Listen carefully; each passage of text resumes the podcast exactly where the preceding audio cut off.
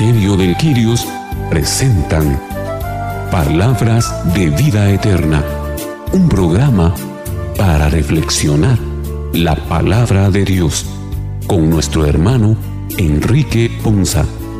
Señor, ¿a quién iremos? Solo tú tienes palabras de vida eterna.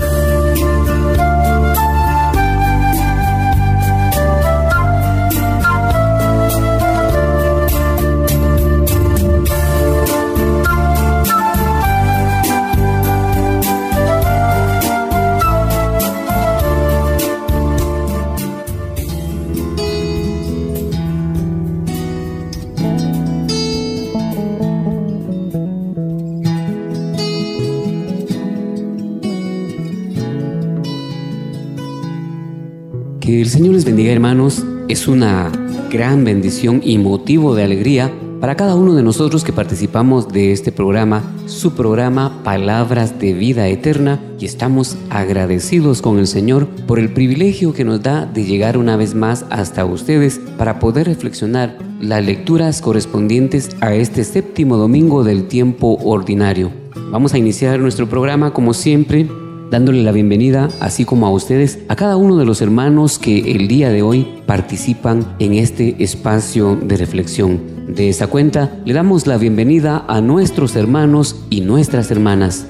Carmelina Shahil, Julia Camel, Odilia Pastor, Evelyn Mendizábal, Boris García, Enrique Ponza y Fernando Martínez. Vamos a iniciar nuestro programa pidiéndole a Dios que derrame su Espíritu Santo sobre nosotros para que el día de hoy se derrame su gracia sobre cada uno de nuestros corazones y que esta palabra que vamos a reflexionar el día de hoy sea de mucha bendición para nuestras vidas. Iniciamos entonces invocando el nombre del Padre, del Hijo y del Espíritu Santo. Amén. Ven Espíritu Santo Llena los corazones de tus fieles y enciende en ellos el fuego de tu amor. Envía, Señor, tu Espíritu para que renueve la faz de la tierra y nuestras vidas. Oh Dios, que llenaste los corazones de tus fieles con la luz de tu Espíritu Santo, concédenos que guiados por este mismo Espíritu, vivamos con rectitud y gocemos por siempre de tu consuelo. Te lo pedimos por Jesucristo nuestro Señor. Amén. En el domingo previo al inicio de la cuaresma, la lectura del Antiguo Testamento anticipa la lección que nos dará Jesús en el Evangelio, con muy parecidas motivaciones para el amor fraterno, una ley que encontraba su fundamento en la soberanía y santidad de Dios.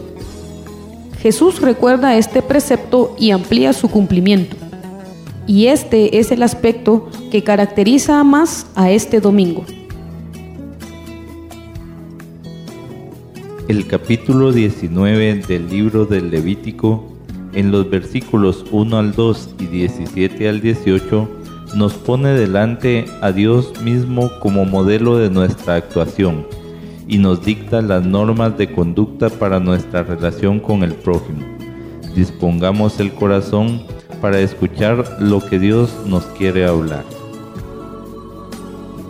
En aquellos días dijo el Señor a Moisés, Habla a la asamblea de los hijos de Israel y diles, sean santos, porque yo, el Señor, soy santo. No odies a tu hermano, ni en lo secreto de tu corazón. Trata de corregirlo, para que no cargues tú con su pecado. No te vengues, ni guardes rencor a los hijos de tu pueblo. Ama a tu prójimo como a ti mismo. Yo soy el Señor. Palabra de Dios. Te alabamos, Señor.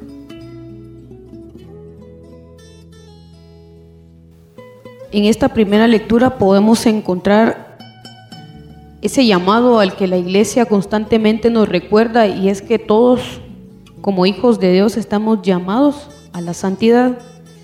Y en ese sentido, hoy por hoy, en medio de una sociedad en donde ser cristiano no es cosa fácil, podemos ponernos a pensar cómo podemos llegar a esa santidad, cómo podemos comportarnos para ir cada día alcanzando esa santidad y ser fieles a ese llamado. Y hay cosas muy básicas y sencillas que la misma palabra y el mismo Señor nos dice. Y esa la podemos encontrar en las cotidianidades de la vida, por ejemplo, en el hecho de cosas tan simples como corregir amorosa y fraternamente a alguno de nuestros hermanos. Pero lamentablemente muchas veces en lugar de hacer esto, lo que hacemos es juzgar a nuestros hermanos. Y entonces caemos en el error de no dar testimonio y muchas veces esas actitudes que nosotros tomamos lo que hacen es que otros se alejen de querer perseverar en los caminos del Señor, diciendo y excusándose y justificándose en el hecho de ¿para qué voy a ir a la iglesia si miren a fulanito o miren a fulanita o a sutanito cómo se comporta? Y entonces ese es el llamado que nosotros tenemos. Debemos de aprender a vivir y a transmitir el amor de Jesús que, que habita en nosotros con nuestros hermanos. Por otro lado, ¿por qué es la importancia de que hoy la lectura nos invita y nos hace ese llamado a la santidad? Y es que tenemos que recordar que Dios cuando nos creó nos hizo a su imagen y semejanza. Por eso es que Él con toda autoridad nos invita a ser santos como lo es Él. Porque si somos imagen de Él, claramente también nos dio esa capacidad de poder alcanzar la santidad a la cual nos llama. Y que además debemos de recordar que la santidad es una plenitud de vida cristiana, que está fundamentada en la caridad y que se realiza única y exclusivamente cuando tenemos una relación realmente íntima y honesta con Jesús por medio de los diferentes sacramentos que nuestra iglesia también nos ofrece y de esa manera nosotros vamos a tener ese crecimiento y que al final nos van a ayudar a hacer esa luz y esa sal de la que hemos comentado en otras oportunidades y que hemos escuchado en otras lecturas. Por eso es que en esta lectura se reduce ese llamado a la, a la santidad en el último versículo, en donde nos dice, ama a tu prójimo como a ti mismo. Y ese es un mandamiento que el mismo Jesús nos dio y que lo encontramos en el libro de Juan en el capítulo 13, donde Él nos dice, un mandamiento nuevo les doy. Y esa es una característica por la cual nosotros, como cristianos, como hijos de Dios, debemos de luchar por desarrollar en nosotros, porque eso es lo que nos da a nosotros esa identidad de discípulos de Él, atendiendo al llamado que nos ha dado. Y es que también debemos de recordar que la mayor muestra de amor que podemos tener nosotros para alguien más es dar la vida, así como el mismo Jesús nos dio ese ejemplo, dando Él su vida por cada uno de nosotros. Ahí es donde podemos nosotros ver y palpar claramente con hechos, más que con palabras, esa enseñanza de amor al prójimo, esa enseñanza de amor a ti, hermano, que nos escucha, de amor a mí y de amor a cada uno de nosotros. La lectura nos dice, no odies a tu hermano. Y me viene a la mente, escuchaba del padre Larrañaga que decía, el que odia es el que sufre. No deja en ningún momento de estar pensando qué le va a hacer, qué está haciendo, que mientras el odiado no se da cuenta. Entonces con esto nos lleva a que tenemos que perdonar para poder amar y respetar a nuestros, a nuestros hermanos, a los que nos rodean, a nuestros vecinos, a toda aquella persona que encontramos en el... Muchas veces en los transportes uno dice, ay, qué grosero, ah, pero no, uno tiene que perdonarlo, respetarlo y amarlo, que esto mismo va transmitiendo a que él se sienta amado y respetado. Ni en lo secreto de tu corazón, dice, porque entonces nuestro corazón se va a ir contaminando de, de cóleras, de enojos, de resentimientos, cuando todo esto lo podemos convertir en atenciones en visitas, en, en, leerles la palabra, en llevarles un mensaje de, amor, en atenciones y de tantas formas. Con un abrazo uno puede manifestar su amor, con una atención de llevarle, con alcanzarle un vaso de agua al que lo necesita, incluso al que uno tal vez siente que uno está enojado con él uno debe de llegar y hablarle y decirle, no, no pasa nada, o si tienes algo en contra mía, yo te perdono, para poder manifestar uno lo que siente que es el verdadero amor. Es increíble cómo esta lectura primeramente nos da ese mandato del Señor a que guardemos la santidad, pero también la misma lectura nos da el camino. Y es que para encontrar esa santidad no hay otra forma más que la ley del amor. Y el Señor se pone como ejemplo de su santidad, pero así también como ejemplo del amor que Él nos tiene a nosotros.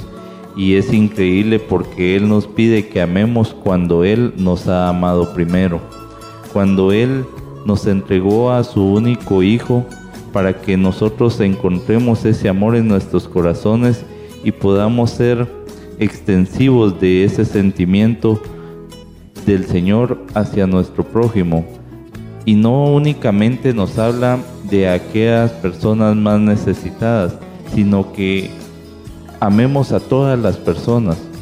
El Señor hoy nos da ese ejemplo de amor entonces para que nosotros vivamos con, con esa, ese lineamiento en nuestras vidas y que si en algún momento nos hace falta el amor, que lo veamos a Él como la fuente de ese sentimiento, de ese sentimiento de amor y que nos llenemos de Él para que nosotros podamos proyectar en las demás personas ese sentimiento y poder tener presente de ser el bien. Él también me llama la atención que en la última frase de la lectura nos dice, yo soy el Señor.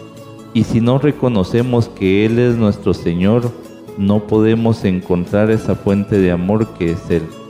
Entonces, a pesar de este mandato, debemos de reflexionar cuánto amor estoy llevando hacia los, hacia los demás, cuánto amor estoy entregando hacia mi prójimo y cuánto amor estoy dándome a mí mismo para encontrar esa salvación y esa santidad que el Señor quiere de mí para que pueda también podérselo proyectar a nuestros hermanos y que todos juntos encontremos ese camino de santidad. En esta lectura de Levítico, Dios nos dice que Él es el Señor.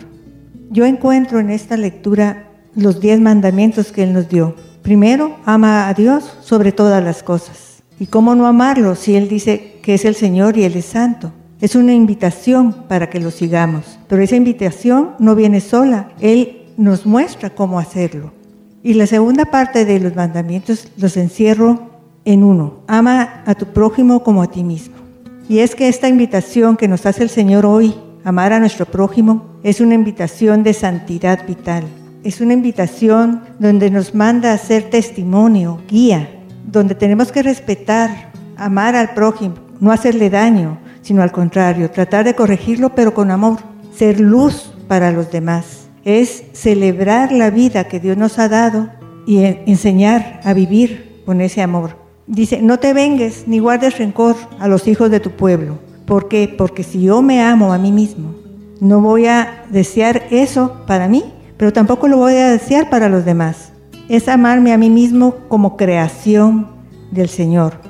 Es ser santo, se concretiza en un amor incondicional al prójimo. Pero para entender eso, tenemos primero que amar al Señor sobre todas las cosas. En el tema de la santidad, el Señor nos, nos dice que como tenemos estas promesas, queridos hermanos, purifiquémonos de todo lo que contamina el cuerpo y el espíritu, para completar en el temor de Dios la obra de nuestra santificación. Y por eso Él nos dice en primera de Pedro, sean santos porque yo soy santo.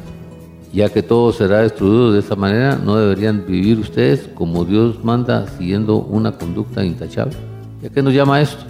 Él nos está explicando ahí que nosotros también tenemos que hacer el esfuerzo, tener la conciencia y tomar la decisión de no contaminar nuestro, nuestro cuerpo y no contaminar el espíritu, para complementar el respeto, el valor y la dirección de Dios en nuestra vida. Y esa es una de las cosas que nosotros no podemos, no podemos, no hemos aprendido a manejar, no hemos aprendido a vivir y por lo tanto nos equivocamos en los procesos y muchos de los procesos de nuestra vida. Luego nos habla que no alimentemos odios secretos contra tus hermanos, sino reprende con franqueza a tu prójimo para que no sufras las consecuencias de su pecado. Esto nos lleva a descubrir varias cosas. Y nos habla del odio básicamente. Y tenemos que ver por qué la consecuencia de andar en odio y cuáles son, por qué él, le pone tanta atención a la parte del odio. Primero dice que no alimentemos con odios secretos contra tus hermanos porque no es bueno tener ese rencor si andamos con él. Y que tenemos que ser auténticos cuando te llamemos la atención, no con enojo, no con ganas de vengarnos, sino en un propósito objetivo de enseñanza y de productividad. También nos dice que el odio es motivo de, de, disensiones, pero el amor cubre todas estas faltas. Muchas de las cosas que nosotros y de los pleitos que nosotros tenemos en la vida es producto del odio, es producto del egoísmo y es producto muchas veces del rencor que nosotros estamos guardando. Y eso no nos permite a nosotros tener una libertad y un caminar en nuestra vida. Por eso el Señor dice, más vale comer verdura sazonada con amor que un festín de carne sazonada con odio. Y es lógico, ¿ya? Es mejor ser prudentes, tener esa purificación, tener ese buen alimento y tener ese cuidado en el desarrollo de nuestra vida. Y entonces nos hace una reflexión bien importante porque dice que el que anda en la luz pero odia a su hermano todavía está en oscuridad. Y es lógico, o sea, no podemos tener esa libertad de decir que andamos en el Señor, que andamos en la luz y tenemos ese odio todavía en nuestro corazón y que encima de todo no queremos sacarlo, ni queremos transformarlo, ni queremos perdonarlo. Por eso el Señor nos hace una advertencia. Dice que todo el que odia a su hermano es un asesino. Y ustedes saben que, en ningún, que ningún asesino permanece en la vida eterna. Entonces nos hace una gran recomendación durante todo este proceso que parte de, los, de las acciones y parte de las consecuencias y parte de las conductas que nosotros tenemos hacia los demás básicamente están fundamentadas en la parte del odio que nosotros no hemos aprendido a manejar que no hemos entendido cómo se maneja y no lo hemos aprendido a, dominar en nuestra propia vida. Por eso Él nos reprende y nos enseña cómo, cómo, cómo debemos de reprender. ¿Para qué? Para que así nosotros también tengamos ese cuidado, no solo cuando reprendamos al, al, al, al hermano, sino cuando nos tenemos que reprender a nosotros mismos. Porque dentro de la imperfección de vida que llevamos tenemos que entender en dónde nos tenemos que reprender para poder enmendar, entender y conducirnos en forma diferente. Y entonces por eso le dice, no tengan nada que ver con las obras infructuosas de la oscuridad, sino más bien denúncienlas. Eso no es solo para los demás, eso también es para nosotros mismos.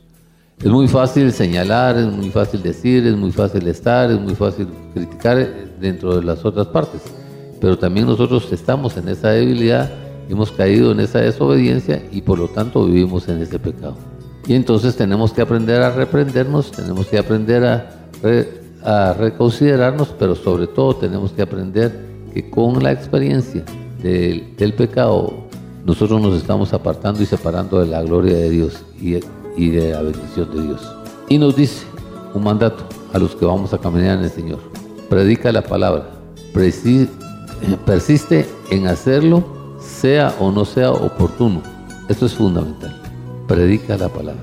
Porque cuando nosotros entendemos y nosotros reprendemos y nosotros educamos con la palabra en nuestra boca o en nuestra mano, estamos edificando, estamos sanando, estamos perdonando a cada uno de los que nosotros estamos acercándonos. Por eso es que si Él dice que cada vez que nosotros reprendamos, tenemos que hacerlo con enseñanza, exhortar y reprendiendo con toda autoridad y que entendamos que no tenemos que despreciar ese tipo de circunstancia y ese tipo de situación en nuestra vida. Y ahí nos llama a lo que es básicamente el amor fraternal y nos llama a no tener represalias. Y eso es una de las partes fundamentales de nuestra vida. ¿Por qué razón? Porque nosotros normalmente todo lo que queremos hacer lo queremos hacer con represalias, vengándonos y haciendo un montón de circunstancias que no tenemos que vivir ni compartir en nuestra vida. Por eso dice que no tenemos que ser vengativos con el prójimo ni guardes rencor. Una, una de las partes. No vengues ese daño y confía en el Señor que Él actuará por ti. Es una de las cosas que tenemos que decir. Por eso Él le dijo a Abraham en el capítulo 12 del libro de Génesis, le dice, aquel que te bendiga, yo lo voy a bendecir, y aquel que te maldiga, yo lo voy a maldecir.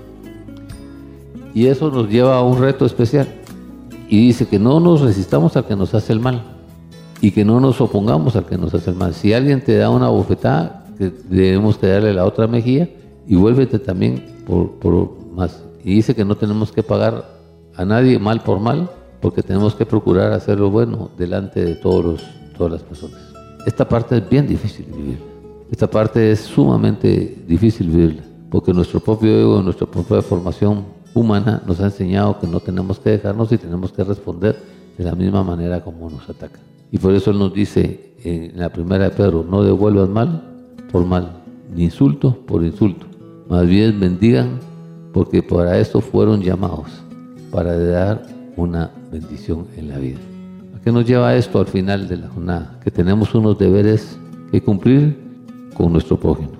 Y esos deberes que tenemos que cumplir con nuestros prójimos nos incitan a nosotros y nos llevan a nosotros a entender cuáles son los deberes. Dice, primero, amarlos, porque no hay otro mandamiento más importante que ese. Nos hace entender que el amor no perjudica al prójimo. Así que el amor es el cumplimiento de la ley. Los fuertes, los fuertes deben apoyar a los débiles. Y una vez hacen esto, esto es agradable a los ojos de Dios.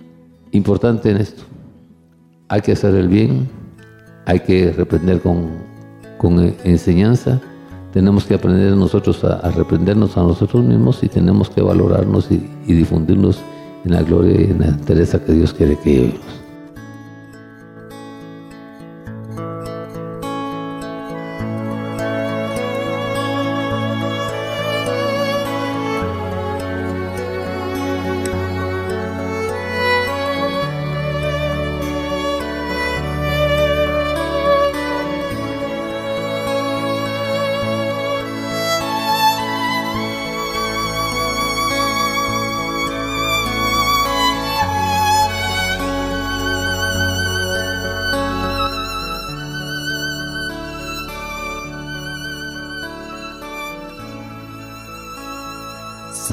En el capítulo 3 y versículos del 16 al 23 de la primera carta a los Corintios sigue comentando el escándalo de las divisiones en una comunidad de Corinto. La comunidad cristiana es un templo de Dios y en ella habita el Espíritu Santo. Las divisiones destruyen ese templo. Nos exhorta a construir una buena relación fraterna fiándonos en la sabiduría de Dios y no en la humana. Con corazón dispuesto, escuchemos lo que Dios nos quiere hablar.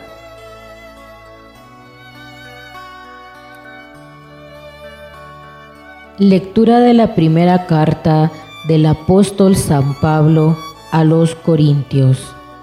Hermanos, ¿no saben ustedes que son el templo de Dios? Y que el Espíritu de Dios habita en ustedes. Quien destruye el templo de Dios será destruido por Dios, porque el templo de Dios es santo y ustedes son ese templo. Que nadie se engañe. Si alguno de ustedes se tiene a sí mismo por sabio según los criterios de este mundo, que se haga ignorante para llegar a ser verdaderamente sabio, porque la sabiduría de este mundo es ignorancia ante Dios. Como dice la escritura, Dios hace que los sabios caigan en la trampa de su propia astucia. También dice, el Señor conoce los pensamientos de los sabios y los tiene por vanos. Así pues, que nadie se gloríe de pertenecer a ningún hombre, ya que todo les pertenece a ustedes. Pablo, Apolo y Pedro, el mundo, la vida y la muerte, lo presente y lo futuro. Todo es de ustedes. Ustedes son de Cristo y Cristo es de Dios. Palabra de Dios. Te alabamos, Señor. Primeramente en esta carta el apóstol San Pablo nos deja en evidencia que nosotros somos el templo de Dios, que nosotros estamos consagrados al Señor por medio de su Hijo Jesús y la importancia de que debemos tener cuidado en caer en tentación y en ser débiles. porque quien destruye este templo de Dios será destruido por Dios, dice la palabra. ¿Y cuántas veces yo he vivido los placeres de la vida? ¿Cuántas veces me ha importado poco el buscar mi salvación y cuántas veces he destruido lo que el Señor me ha regalado con tanto amor. Pensemos entonces y reflexionemos hacia dónde nos están llevando nuestros actos, hacia dónde nos está llevando nuestras actitudes y qué estamos haciendo con el regalo que el Señor nos dio de este templo maravilloso de su amor. Así también nos hace ver que el que se tiene por sabio según los criterios de este mundo, que mejor se haga ignorante para poder llegar a ser verdaderamente sabio. Y es que recordémonos que en Proverbios nos indica que el principio de la sabiduría es el temor a Dios. Y es la sabiduría divina la que nos va a llevar primero a creer y confiar en todas las promesas que el Señor nos ha regalado según su palabra así también a creer que debemos de luchar y esforzarnos día a día para ganar esa salvación que el Señor nos está ofreciendo y que debemos de esforzarnos para cumplir los mandamientos que el Señor nos ha dado. Así también nos hace ver que el Señor conoce los pensamientos de los sabios y es por ello que el Señor es omnipotente porque conoce también nuestros pensamientos y debemos tener cuidado porque es ahí en nuestra mente donde empezamos a pecar, donde nace el pecado y se enraiza luego nuestros corazones. Entonces debemos de pedir al Señor que aclare nuestros pensamientos, que aclare nuestra mente y que todos los pensamientos que tengamos vayan enfocados a hacer el bien, para que podamos lograr con el Señor nuestra salvación y ese gozo de tenerlo en nuestros corazones, porque el Señor nos indica en Gálatas 5:24 que los que somos de Cristo hemos crucificado la carne de nuestras pasiones y deseos. Entonces debemos de enfocarnos en ver hacia el cielo y ver las promesas que el Señor nos ha regalado.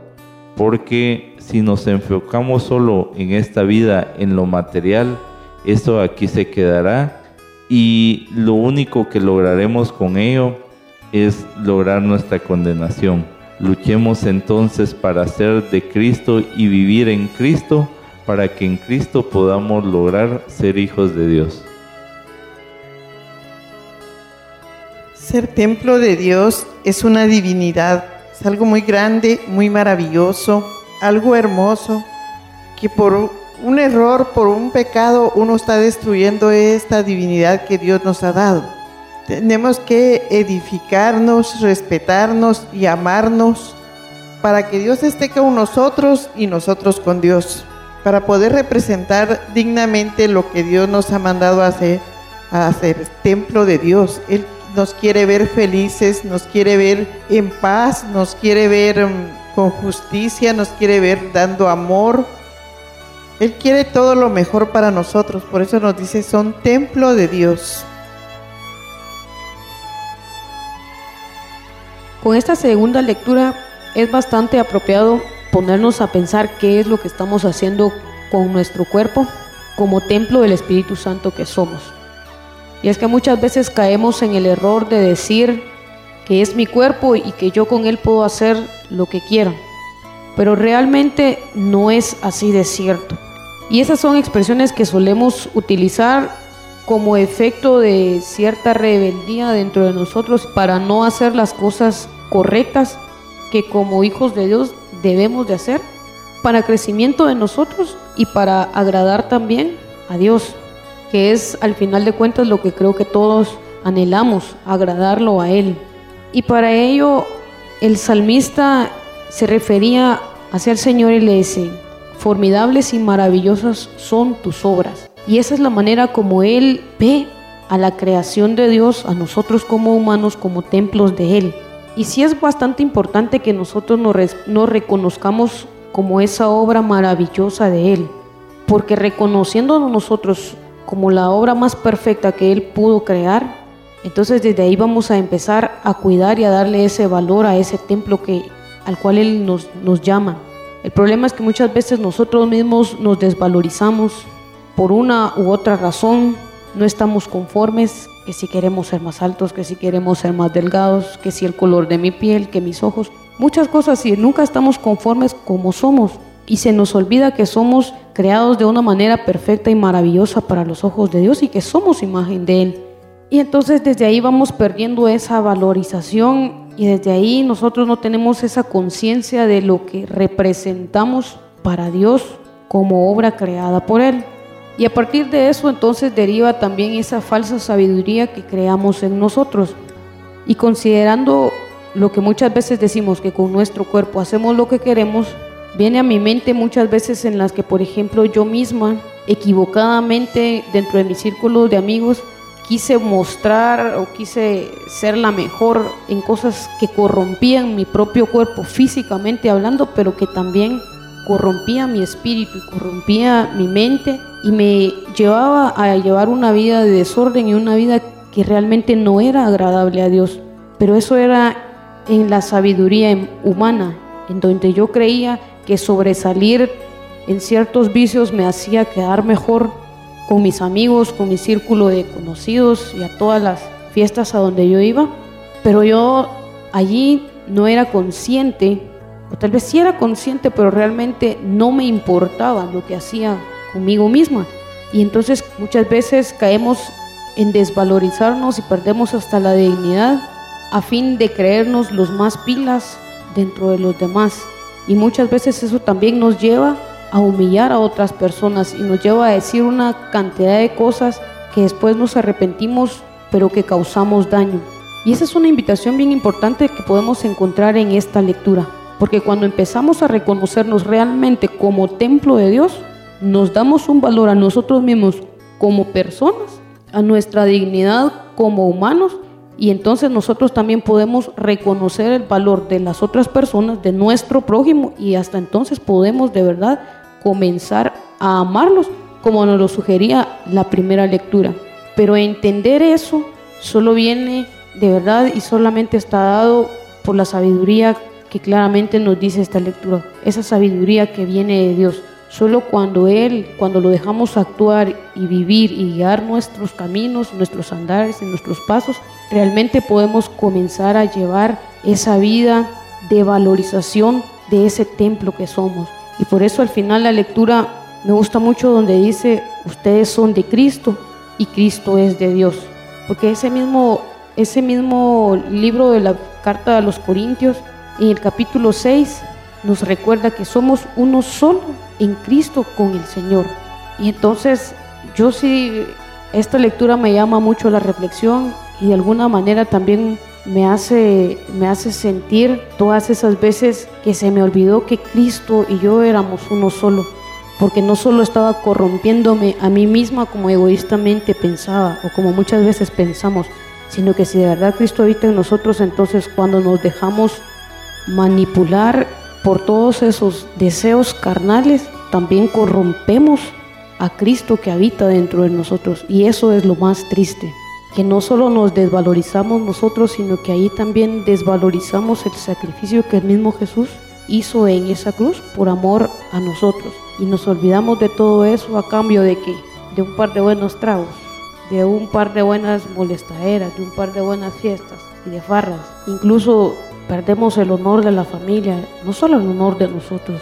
Entonces ese es el llamado a que de verdad a partir de hoy comencemos a cuidar ese templo, así como cuidan, así como cuidamos las joyas más preciadas que tenemos, así como cuidamos nuestro vehículo, así como cuidamos, qué sé yo, piense usted en aquella cosa material más preciada que pueda tener y que cuidadito y se la tocan.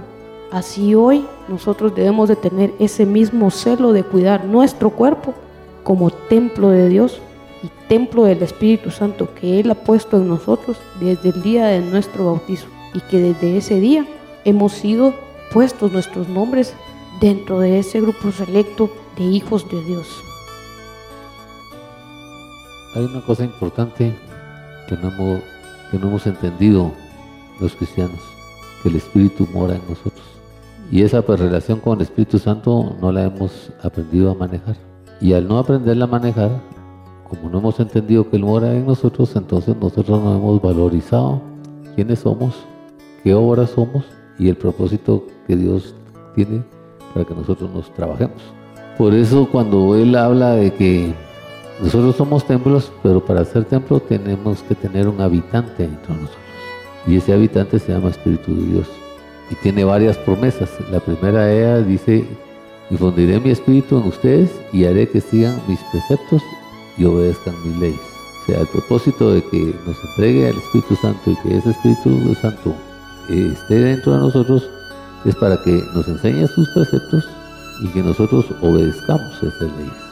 Por eso Él nos dice, cuando hizo la promesa que es el Espíritu de verdad, a quien el mundo no puede aceptar, porque no lo ha visto, pero ustedes sí lo conocen, porque vive en ustedes y estará con ustedes. Y es esa misma promesa que nos dice que ese Espíritu de verdad es el que se derramará sobre nosotros y nos enseñará la verdad y la verdad nos hará libres. Y por eso entonces ahí, cuando ya entendemos esa parte, Él nos pregunta, ¿y no saben ustedes que son templos del Espíritu Santo?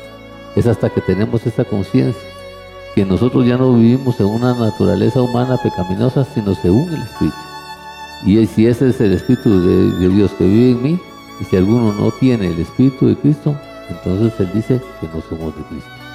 Importante descubrir esta parte, para que nosotros podamos descubrir los procesos. Cómo nos convertimos en templos del Espíritu Santo. Cómo tenemos que edificar ese templo del Espíritu Santo.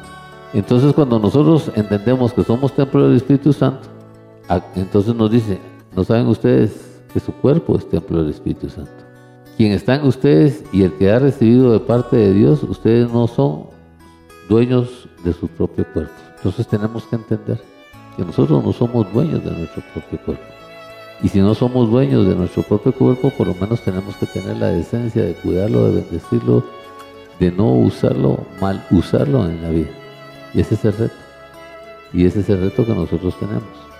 De que tenemos que entender que tenemos que edificarnos en nuestro espíritu, en nuestra vida interior, en esa relación con el Espíritu Santo, para poder ser de Cristo. Porque si no tenemos el Espíritu Santo, no somos de Cristo. ¿Qué nos produce a nosotros la contaminación? cuando nosotros vemos todo ese proceso de la contaminación en nuestra vida. ¿Qué acciones hace la, la contaminación en nuestra vida? Y entonces vamos a observar algunos procesos que la contaminación produce en cada uno de nosotros en los momentos que le damos la apertura y le damos parte de. Dice. Y dice en Isaías 59.3, ustedes tienen las manos manchadas de sangre y los dedos manchados de iniquidad. Sus labios dicen mentiras, su lengua murmura maldad. Entonces nos hace una reflexión de cómo estamos contaminados tanto de mente, corazón, cuerpo y, todo lo que nosotros hablamos y decimos son puras mentiras, son puro pecado, es pura nuestra vivencia interior. Y esta es la expresión de lo que nosotros tenemos. ¿Por qué? Porque no hemos entendido que como vive el, Espíritu Santo mora dentro de nosotros, entonces no nos ha importado a nosotros trabajar esas partes. Y tenemos que entender que mucha de la contaminación que nosotros tenemos y que hemos vivido no es producto de lo que viene de fuera, sino es producto de lo que tenemos adentro, de los deseos que tenemos, de las intenciones que tenemos, de los placeres que queremos satisfacer, de las cosas que estamos viviendo. Y por eso dice, déjense alcanzar por la gracia de Dios y no permitan que ninguna raíz amarga brote de su interior. Y esa es la parte de la conclusión que nosotros tenemos que tener. Nosotros la contaminación no viene de fuera, la contaminación viene de dentro de nosotros. Y los frutos amargos que nosotros damos no vienen de fuera, sino que es producto de nuestros deseos y de nuestras intenciones. Por eso tenemos que tener ese cuidado y esa vigilancia para poder dar ese proceso en nuestra vida y poder alcanzar y vivir ese proceso en nuestra vida. ¿Qué futuro nos espera a nosotros realmente si nosotros vivimos en ese, en ese mismo proceso y, y no tomamos la decisión de hacer ningún cambio? Lo primero que dice el Señor es que nosotros al rechazar al, Espíritu de Dios y nos aferramos a la verdad, recibiremos un castigo de Dios.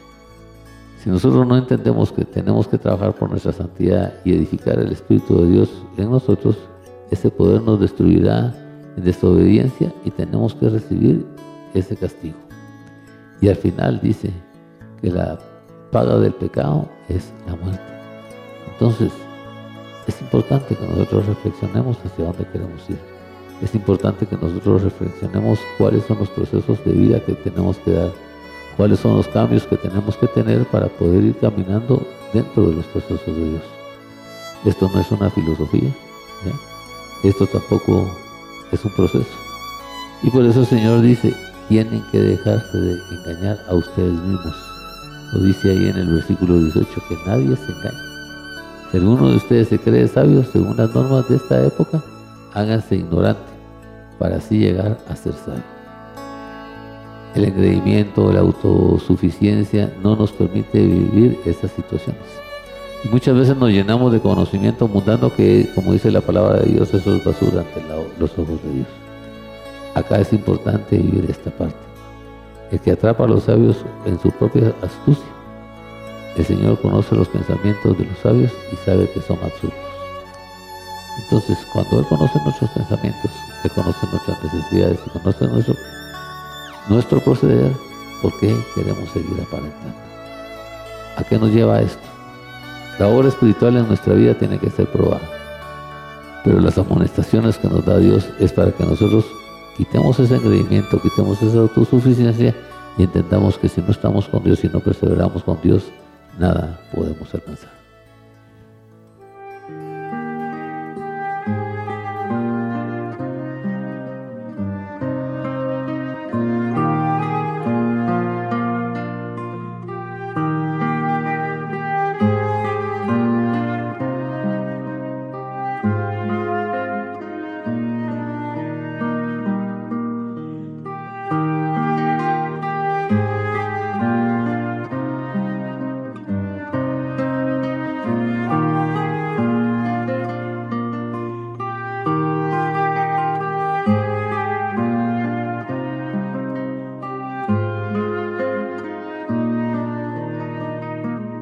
Sermón del Monte que nos ha venido relatando el Evangelio de San Mateo los domingos anteriores continúa esta vez en el capítulo 5 y versículos del 38 al 48, con recomendaciones dedicadas a la caridad fraterna, en las que también quiere Jesús que sus seguidores hagan algo extraordinario, algo más que la mera justicia.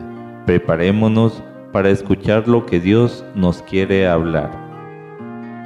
Lectura del Santo Evangelio según San Mateo. Gloria a ti, Señor. En aquel tiempo, Jesús dijo a sus discípulos, Ustedes han oído que se dijo, ojo por ojo, diente por diente. Pero yo les digo que no hagan resistencia al hombre malo. Si alguno te golpea en la mejilla derecha, preséntale también la izquierda. Al que te quiera demandar en juicio para quitarte la túnica, cédele también el manto. Si alguno te obliga a caminar mil pasos en su servicio, camina con él dos mil. Al que te pide, dale. Y al que quiere que le prestes, no le vuelvas la espalda. Han oído ustedes que se dijo, ama a tu prójimo y odia a tu enemigo. Yo, en cambio, les digo, amen a sus enemigos. Hagan el bien a los que los odian y rueguen por los que los persiguen y calumnian, para que sean hijos de su Padre Celestial, que hace salir el sol sobre los buenos y sobre los malos, y manda lluvia sobre los justos y los injustos. Porque si ustedes aman a los que los aman, ¿qué recompensa merece? ¿No hacen eso mismo los publicanos?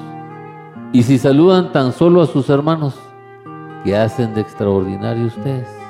¿No se hacen eso mismo los paganos? Ustedes pues sean perfectos, como su Padre Celestial es perfecto. Palabra del Señor. Gloria a ti, Señor Jesús. En esta lectura, Jesús radicaliza la vocación cristiana de amar, de amar no solo a nuestro prójimo que es amigo, sino también a nuestro prójimo que es enemigo. Pero ¿quién es nuestro enemigo? Nuestro enemigo es aquel que, según a nuestros ojos, no nos parece lo que él hace, o quizá a veces podemos juzgarlo y decir él está ofendiendo al Señor, pero realmente Dios nos manda a encaminarlo hacerle ver cuál es el error, pero con amor. Si nosotros señalamos, si nosotros eh, hablamos de las personas los hacemos caer más, no estamos dando señales del amor que tenemos en el Señor. Y entonces, si en las otras lecturas en concordancia nos ha dicho, el Señor nos ha hablado, que tenemos que dejar mover su espíritu, porque su espíritu es santo y Él es sabio. Entonces nosotros tenemos que aprender que lo que el Señor nos manda hacer es ayudar a nuestro, a, a nuestro hermano, a nuestro prójimo. Dice en el prefacio del misal romano número 8, dice, porque el Señor Jesús en su vida terrena pasó haciendo el bien y curando a los oprimidos por el mal. Y eso es lo que nos manda aquí. No nos manda a juzgar, no nos manda a ver las cosas que el otro hace. Nos manda a servir, nos manda a tener un corazón humillado, porque Dios va a tener misericordia y consideración de lo que hagamos por los otros hermanos.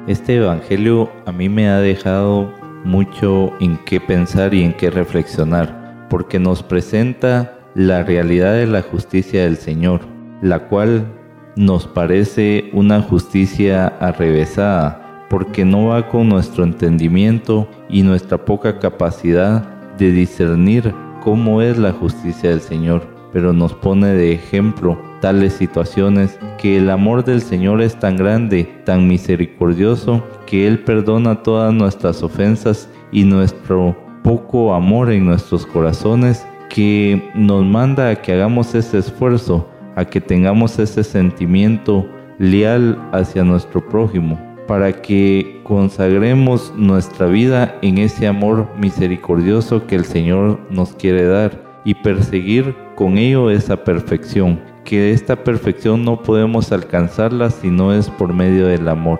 Y nos manda a que reflexionemos como lo dice en el versículo de Juan en en el versículo 34 del capítulo 13, que nos dice, un mandamiento nuevo os doy, que os améis unos a otros como yo os he amado. Al final, todo radica en este sentimiento puro que es el amor. Entonces, guiemos nuestros pasos, nuestras mentes, nuestros sentimientos hacia esa perfección de amor que el Señor nos regala día con día. En el Evangelio lo estamos separando en varias acciones. Primero nos da una orden de no poner resistencia. Y eso es algo que a nosotros nos cuesta muchísimo manejar por los procesos que hemos aprendido en la vida mundana, en la mundanalidad. Y Él nos dice que la contienda está prohibida para nosotros, los cristianos. Y nos hace una serie de, consejos. Dice, no entres en un pleito con nadie en primer lugar, que no te haya hecho ningún daño. Segundo, dice, iniciar una pelea es romper una represa, es mejor retirarse que comenzarla. Es importantísimo. ¿Por qué? Porque cuando se inicia una pelea se desborda un montón de cosas innecesarias, momentos innecesarios, circunstancias innecesarias, y entonces viene eso a decaer en nuestra formación, en nuestra espiritualidad, en nuestra lucha de crecimiento espiritual. Y por eso dice, honroso es el hombre que evita la contienda, pero no hay necio que no inicie un pleito. Entonces tenemos que entender por qué razón no tenemos que hacer este proceso. Porque cuando nosotros iniciamos un proceso de esa naturaleza, y cuando nosotros nos gusta estar en contienda, somos unos necios y tercos. Mientras que el hombre sabio, el hombre maduro, el hombre que tiene dominio propio, va a ser honrado por ese proceso que lleva en su vida. Y otra de las cosas es que nosotros queremos tomar venganza llevar todo esto a un tribunal y que se haga la justicia. Y por eso el Señor dice, ¿qué harás si al fin de cuentas tu prójimo te pone a ti en vergüenza y no actúas con mansedumbre, con sabiduría, con entendimiento y con dirección? El único que va a meter en pleitos al final ajenos eres tú. Por eso dice el Señor, Meterse en pleitos ajenos es como agarrar a un perro por las orejas. Y nos da otros consejos, dice en Filipenses. No hagan nada por egoísmo o vanidad. Más bien, con humildad consideren a los demás como superiores a ustedes mismos. Cuando nosotros consideramos a alguien superior a nosotros mismos, entonces le damos un respeto, un valor que, que el Señor nos exige y nos pide que vivamos. Por eso Él dice, no dejes de recordarle esto. Adviérteles delante de Dios que eviten las discusiones inútiles, pues no sirven nada más que para destruir a todos los que están alrededor, a los oyentes y a uno mismo. Y un siervo del Señor no debe andar peleando más bien, dice. Debe ser amable con todos y capaz de enseñar y no ser propenso a irritarse. Por eso el Señor nos hace todo esto. ¿Por qué? Porque cuando nosotros no actuamos con mansedumbre y no actuamos con benignidad, queremos siempre tener una represalia. Y la perseverancia de Dios en nuestra vida no permite que eso camine si nosotros andamos en pleitos. Luego nos llama a un servicio ilimitado, del versículo 42. Nos llama que con benevolencia tenemos que aprender a dar, tenemos que dar, dar prestado y que tenemos que aprender a no, a la gente que se acerca a nosotros no dejarlas con las manos vacías. Y esto nos habla del amor cristiano ordenado, amor fraternal, entender que tenemos que dar bien por mal, entender que la autoridad de nosotros es Cristo Jesús en nuestra vida, entender que la represalia no nos lleva a ninguna de las situaciones. Y una de las partes más difíciles es orar por los enemigos, aquellos que nos persiguen, aquellos que nosotros nos están calumniando. Y el Señor nos pone algo importante, que tenemos deberes para con ellos. Entonces tenemos que vivir esos deberes para con ellos. Y que a pesar de todas esas circunstancias, como hijos de Dios, tenemos que derramar esa, esa bondad de Dios y tener una imparcialidad en todos los procesos de la vida. ¿A qué nos lleva con esto el Señor? Que Él va a derramar una lluvia de bendición, Él va a derramar una lluvia de provisión y que vamos a ser nosotros en la vida unos recaudadores de almas del Señor a través de ese comportamiento y esa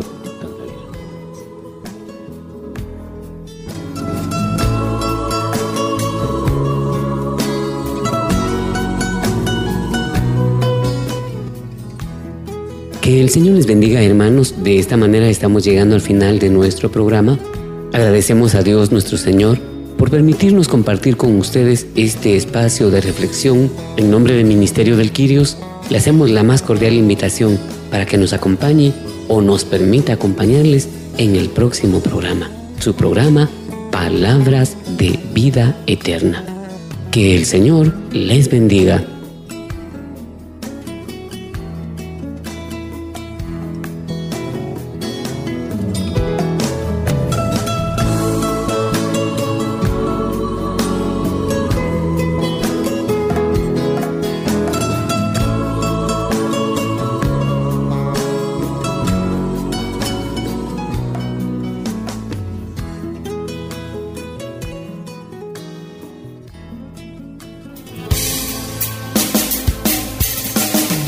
Ministerio Católico del Quirios. Para Dios no hay nada imposible. Te invita a sus asambleas los días martes y miércoles a partir de las 6 de la tarde en la sede de nuestro ministerio, Avenida Reforma 1554, Edificio Reforma Obelisco, Zona 9, locales 8 y 9, segundo nivel. Te esperamos.